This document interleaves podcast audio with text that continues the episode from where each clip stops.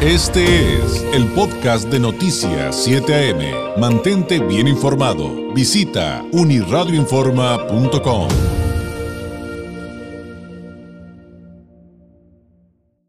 Hablemos de salud mental. Ya ve que es constante que yo le comente por aquí que un gran regalo de vida que usted se puede hacer eh, o que le puede dar a sus seres queridos es el de la atención a esto, el de, por ejemplo, la terapia. Pero también le he dicho, tenga mucho cuidado con la charlatanería, eh, porque, pues lamentablemente, como en todas las áreas de, desarrollo y de mm, eh, oferta y de profesiones, también está presente. Y bueno, en este contexto resulta que hace algunos días nos dijeron, oye, fíjate que hay un libro que se trata de esto, que habla de las emociones y que tiene que ver con, un movimiento en redes sociales eh, que se llama Un Minuto de Psicología. La verdad yo no lo conocía, me puse a revisarlo y dije, esto está fenomenal, está increíble, le voy a decir por qué, a reserva de que la experta en esta área y la creadora de este movimiento eh, nos, nos lo va a dar a detalle, porque a veces es un poquito complicado em, eh, quitarnos estas telarañas de la mente, eh, alejarnos del tabú y entender que es normal que deberíamos atender esto todos los días, nuestra familia, que no hay ningún problema, pero por otro lado, a veces es difícil de comprenderlo y esto encontré que da ejemplos muy prácticos de la importancia de entrarle al tema. Eh, usted, sus hijos, su familia, cómo esté conformada, si hay niños, si no hay niños. Y bueno, eh, dejo mi habladuría para hablar con, la experta, para hablar con la creadora de este movimiento en redes sociales que se llama Un Minuto de Psicología y escritora del libro Manual de las Emociones, de Un Minuto de Psicología, a Dali López, quien ya nos acompaña a través de la vía telefónica. Dali, muy buenos días, ¿cómo estás? Hola, ¿qué tal? Buenos días, encantada, muchas gracias. Oye, eh, hablamos de, del libro, pero antes de ello, ¿nos podrías poner en contexto de primera mano eh, de qué viene este movimiento en redes sociales que se llama Un Minuto de Psicología, Dali? Es un espacio en redes sociales donde queremos, eh, ahora sí que quitar el estigma o el tabú que se le tiene al tema del bienestar psicológico y la salud mental y hablarlo desde una perspectiva curiosa, abierta y empática. Oye, y, escuché que es algo con lo que tú has eh, crecido de alguna manera, porque en tu familia pues hay expertos en, psicología que me imagino que en algún momento también te motivaron y te ayudaron a aprender todo esto. Sí, mi mamá eh, tiene un doctorado en, en psicología clínica y pues sí, desde pequeña por ahí me ha instruido o me ha compartido libros que han sido de su inspiración y de su aprendizaje. Oye, y respecto a este libro, ¿de qué viene? ¿Qué podemos encontrar? ¿Y por qué dirías que es importante, eh, pues, eh, leer, involucrarnos con esta publicación, El Manual de las Emociones? Es un libro donde hace mucho trabajo de introspección. Nos hacemos bastante preguntas para conocernos todavía más y poder entender las emociones desde una perspectiva que nos haga verlas como herramientas y no como obstáculos, porque al final de cuentas, pues, tú sabes que las emociones va a ser, va a estar con nos, van a estar con nosotros en los mejores momentos de nuestra vida, pero también en los peores. Entonces, teniendo eso en cuenta, pues más nos vale observarlas, pues, como algo que nos puede ayudar o dar un mensaje o tener una función que un estorbo o al contrario, algo que queramos eliminar o invalidar o minimizar. Oye, y esto es bien interesante porque eh, además hay diferencias eh, en función del género, ¿no? Digo, eh, el asunto que, que, comentas de hacer de nuestras emociones un aliado y no algo que nos limite o nos dé vergüenza o que se convierte en tabú, de repente pareciera un poquito más complicado para los hombres que para las mujeres, o no sé si ya ha habido avances en ese tema, porque también te estoy hablando pues desde una perspectiva, Dali, generacional. Totalmente, claro. Sabemos que vivimos en una, en una sociedad, en un patriarcado y sabemos que el patriarcado ha hecho mucho daño tanto a las mujeres, pero también a los hombres. Eh, en ese aspecto, pues cuántas veces no hemos escuchado hablar de seguro por ahí que los hombres no lloran, que los hombres deben ser fuertes y no sentir miedo.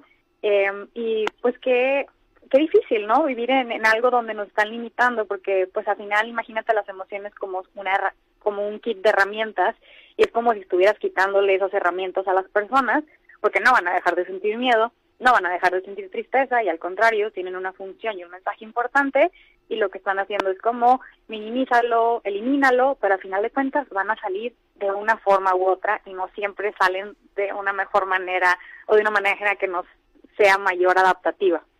Entonces, eh, eh, estoy, si estoy entendiendo bien, Adali, este, este libro eh, es el ideal para aquellas personas que a lo mejor todavía no nos adentramos bien en estas temáticas para poderlo entender de una manera muy práctica, comprenderlo de una manera, a lo mejor no sé si sería correcto, como muy natural, como muy orgánica, eh, sin meternos en asuntos de especialización, eh, que a lo mejor sería para, o sea, lo que a lo que quiero llegar es como para todo tipo de edades, para todo tipo de perfiles. Sí, es un manual que está narrado de una manera muy ligera muy dinámica. De hecho, vienen ahí como algunas algunos juegos, algunos ejercicios, algunas metáforas. De hecho, el manual está narrado como una metáfora de viaje, donde al inicio preparamos maletas quitamos lo que nos estorba y lo que nos va a hacer mucho peso para avanzar. Y luego ya vamos llevándonos souvenirs para ir conociendo las emociones, su función, hacemos ejercicios, cómo identificarlas y cómo manejarlas. Oye, que ese es otro temazo, ¿no? Porque de repente cuando dices, vamos a hablar de nuestra salud mental, de nuestra salud psicológica, pues no faltamos los que de repente digamos, bueno, esa etapa yo ya la superé, se la voy a presumir un poco, que lo que yo pienso no importa, eso es otra cosa, pero de repente decíamos, ay, qué aburrido. O sea, esto además tiene la oportunidad de que nos podamos divertir, pero aprendiendo lo que nos estás planteando. Exacto. Al final de cuentas, pues las emociones no, no solamente es una etapa, ¿no? Nos van a acompañar durante toda la vida eh, y tener bienestar psicológico va más allá de ir a terapia, ¿no? Eh, tú lo sabes, eh, qué bueno que, que, alguien tiene la oportunidad de ir a terapia, no todos la, la tienen y sabemos que es un privilegio. Entonces, eh, creo que es algo multifactorial y lo que sí es que las emociones forman parte de ese, parece que esa mezcla multifactorial del bienestar. Oye, ¿nos podrías poner un ejemplo de, de, lo que, de los temas que tratas en el libro? No sé si alguno de estos, eh, un ejemplo de alguno de los ejercicios, digo sin mucho spoiler, por supuesto, o también estoy viendo que hay muchos mitos eh, que aclaras respecto al tema de las emociones. Algo que nos puedas compartir un poquito más en específico, como te digo, eh, Adali, pero sin spoilers, por supuesto.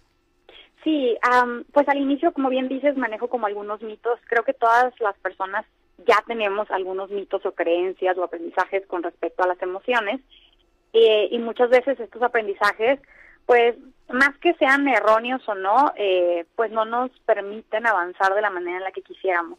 Entonces, en esta parte nos hay varios ejercicios que nos permiten identificar cuáles son esas creencias que tenemos, si nos han ayudado o lejos de eso nos han perjudicado y nos ayuda como a desbaratar un poquito esas ideas y empezar a identificar lo que nos funciona. Y lo que me gusta mucho de este libro es que se plantea de una manera donde al final tú tienes la última respuesta. Eh, como sabemos, las emociones son personales y sí, obviamente van a haber ciertos sesgos, no te lo voy a negar, tiene que haber algún sesgo eh, de por medio, somos personas. Eh, entonces al final el público, la persona que lo está respondiendo, tiene la última palabra porque al final es lo que a ti te funcione. Entonces esto es lo que lo hace muy individual y muy personal.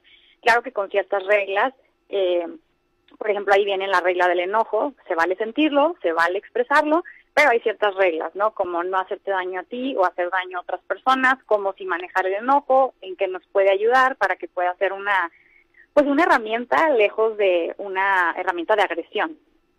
Eso está bien interesante. A ver, hablemos un poquitito, si, si nos lo permites, Adali, del enojo. Porque de repente decimos, e, es que mostrar enojo es señal de que no eres maduro, es señal de que no vas a dar el ancho. Si tú demuestras enojo, además, pues lo que me dices es que eres una persona destructiva, que no aporta. A ver, pues el enojo es como todas las emociones y tendrá, y tendrá, me imagino, su parte, evidentemente, tal vez eh, si no se controla y no hay inteligencia emocional negativa, pero entonces también hacia dónde encaminar una emoción como esa, ¿no? Claro, como la típica frase, el que se enoja pierde, ¿no? Eh, imagínate el enojo como una herramienta, vamos a imaginarnos como un martillo.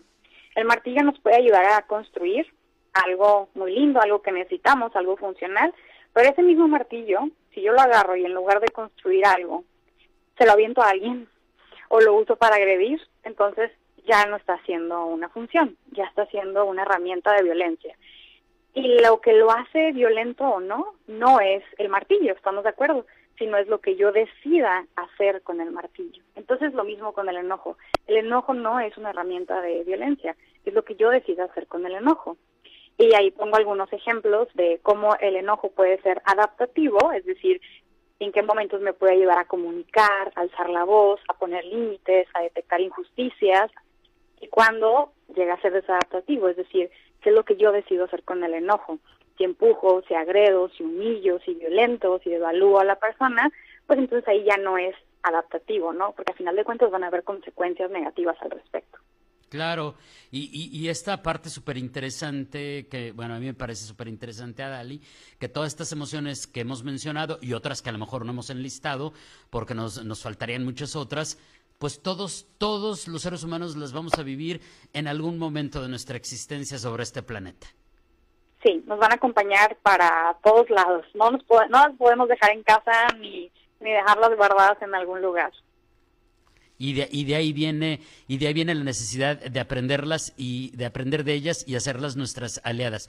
Oye, Dali, nos queda un minutito. ¿Con qué podemos eh, cerrar? Digo, además de invitar a, quienes nos ven y nos escuchan a, a, que conozcan un minuto de psicología, a que conozcan este libro Manual de las Emociones. ¿Cuál sería el gran mensaje en este momento en el contexto de estas temáticas que estamos tratando el día de hoy?